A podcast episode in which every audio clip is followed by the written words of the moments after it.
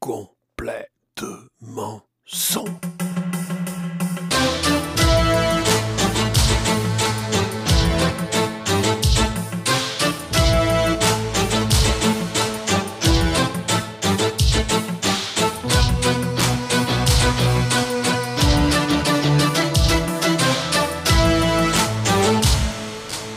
Le son, c'est entre autres la musique, les musiciens, les techniciens, mais c'est aussi ceux qui en parlent.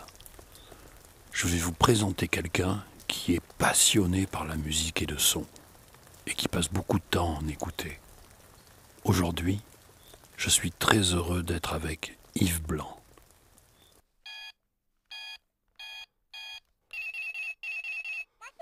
Bonjour Yves. Salut Garlo, comment ça va? Bah écoute pas mal. Alors il faut que j'explique que hum, tu n'es pas ici, je suis seul dans mon studio, tu es seul dans le tien. C'est ça Et on se parle au téléphone. Yes. Ben écoute, je suis très heureux de passer ce moment avec toi. Merci, moi aussi.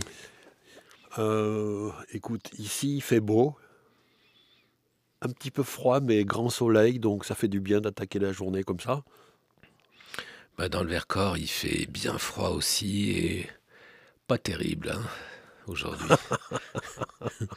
bah, on accroche un peu, on accroche un peu Voilà. les nuages qui viennent de chez toi, tu vois. Aïe, aïe. Moi, j'ai envie de dire que tu es le, le- le créateur, le producteur et l'animateur d'une des meilleures émissions de radio francophone au monde, qui s'appelle La Planète Bleue. Donc, je te cite. Euh, Qu'est-ce qu'on écoutera dans 10 ans et dans 100 ans?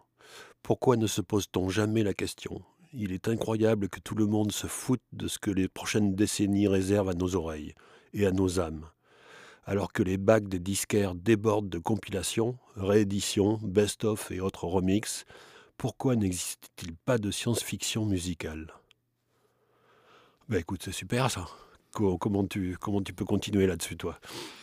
Bah, en fait, ça c'est un texte que j'avais écrit euh, il y a, ma foi, euh, quelque temps déjà, un peu au début de, de La Planète Bleue, c'est-à-dire il y a un quart de siècle. L'émission existe depuis plus de 25 ans. Waouh Euh, et les choses, évi- évidemment, ont un peu évolué depuis déjà les bacs des disquaires, ils ont, ils ont presque euh, disparu. Ouais. Et en ce qui concerne la, la science-fiction et le son de la science-fiction, euh, il y a eu quand même, entre-temps, une, euh, comme une tentative. Enfin, je souris, mais l'histoire n'est pas vraiment gaie. Euh, tu dois te rappeler du, du réalisateur euh, canadien, québécois même, je crois, qui s'appelle Denis Villeneuve. Ah, il a fait des tas de films. Bon, tu, tu taperas Denis Villeneuve, tu verras. Et pour, moi, son film absolument essentiel, c'était un film qui s'appelait euh, Premier Contact.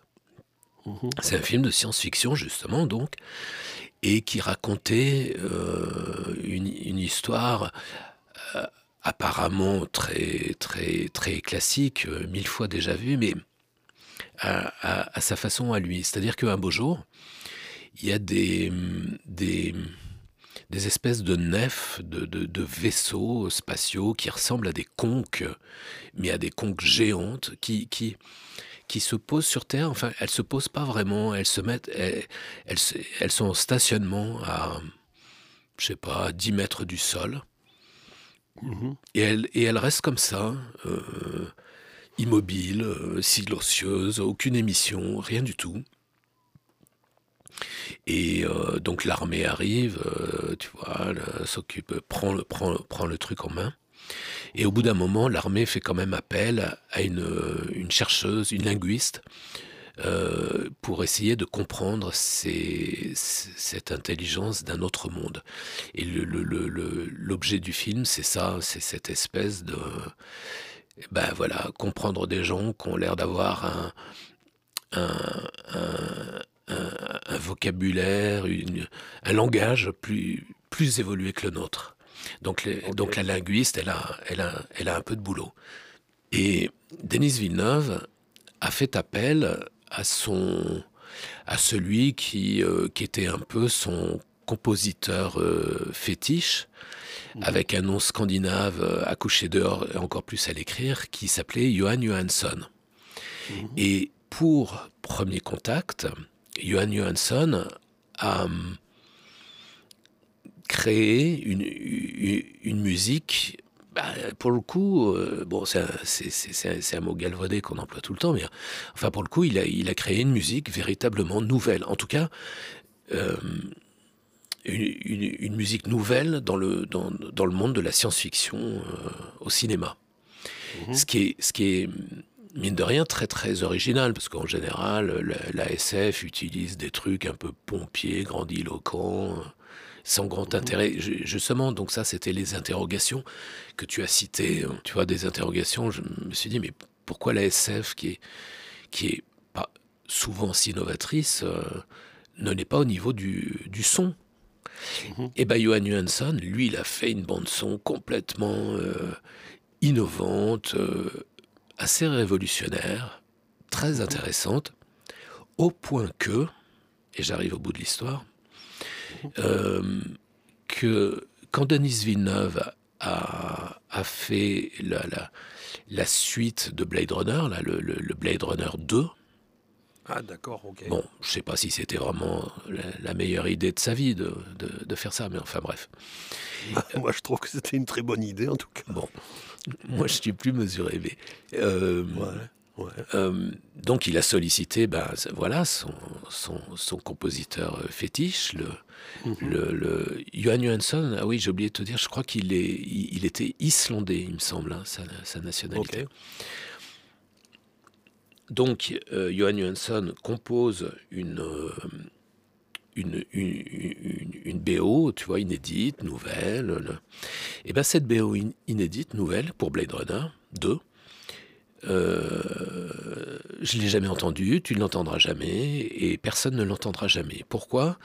Parce que les, les pontes de la Warner, mhm. qui, qui, ont produit le, le, Blade Runner 2, de Denis Villeneuve, ont considéré Johan Johansson comme un peu trop, pas assez mainstream, tu vois, un, peu trop mhm. révolutionnaire justement dans, dans, ses, compositions sonores. Et ils ont redouté que, que ces compositions fassent peur au, public. Bref, ils l'ont viré avec clause de confidentialité. La bande euh, enfin bon, on dit la bande par habitude, mais la musique qu'il a composée pour Blade Runner 2 euh, est enfermée dans les, sous-sols de, la Warner à Hollywood. Personne ne l'entendra euh, jamais. Voilà. Et à la place, ils ont engagé des, des ringards, euh, Medal of the, of the, Road, tu vois, des gens qui ont fait une, une BO, bah, celle que tu as entendue dans, dans, Blade Runner 2, euh, tellement ennuyeuse. Voilà.